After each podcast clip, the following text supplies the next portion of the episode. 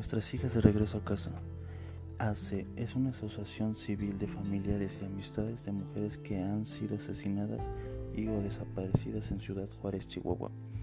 Esta organización nació a raíz de la desatención a las demandas de justicia judicial, a la inacción gubernamental, la violación de derechos humanos y la recurrente desatención a víctimas. Aunque las acciones datan desde febrero del 2001, el registro de nuestras hijas de regreso a casa como asociación civil consta en el acta 11.375 del mes de mayo del 2003, en la notaría del licenciado Sergio Granados Pineda, en Chihuahua, Chihuahua, porque la falta de recursos y la convicción de que puedan buscar la justicia para los asesinatos y desapariciones forzadas de nuestras hijas es un derecho legítimo que no requiere permiso. Sin embargo, quisieron dar formalidad a nuestros actos y tomaron la decisión de convertirse en una asociación civil.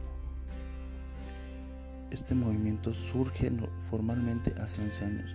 luego de la desaparición de Lilia Alejandra García Andrade el 14 de febrero del 2001. La ausencia de esta jovencita de 17 años de edad, quien posteriormente fue encontrada sin vida, fue el motivo que llevó a su madre Norma Esther Andrade, a su hermana Malu García Andrade y la activista local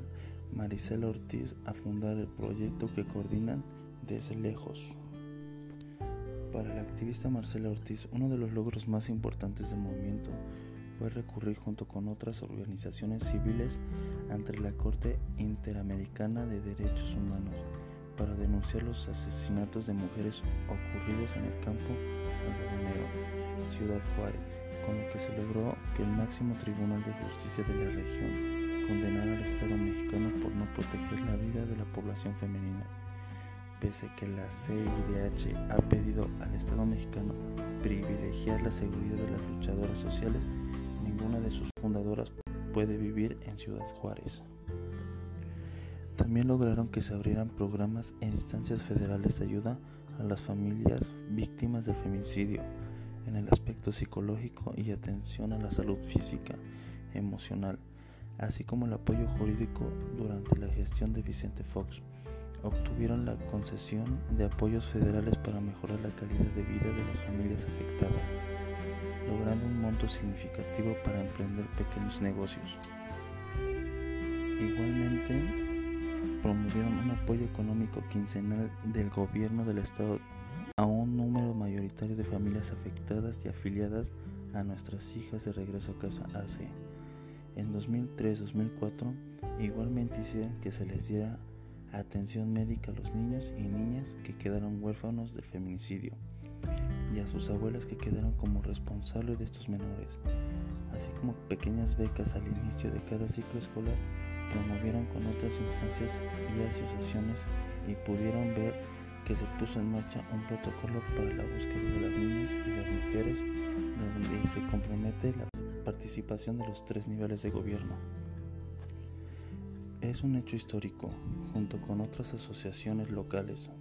documentaron y llevaron a la Comisión Interamericana de Derechos Humanos algunos casos de feminicidio, como el famoso caso Campo Algodonero, y tras varios años de gestión con ayuda de los solidarios abogados de la Asociación Nacional de Abogados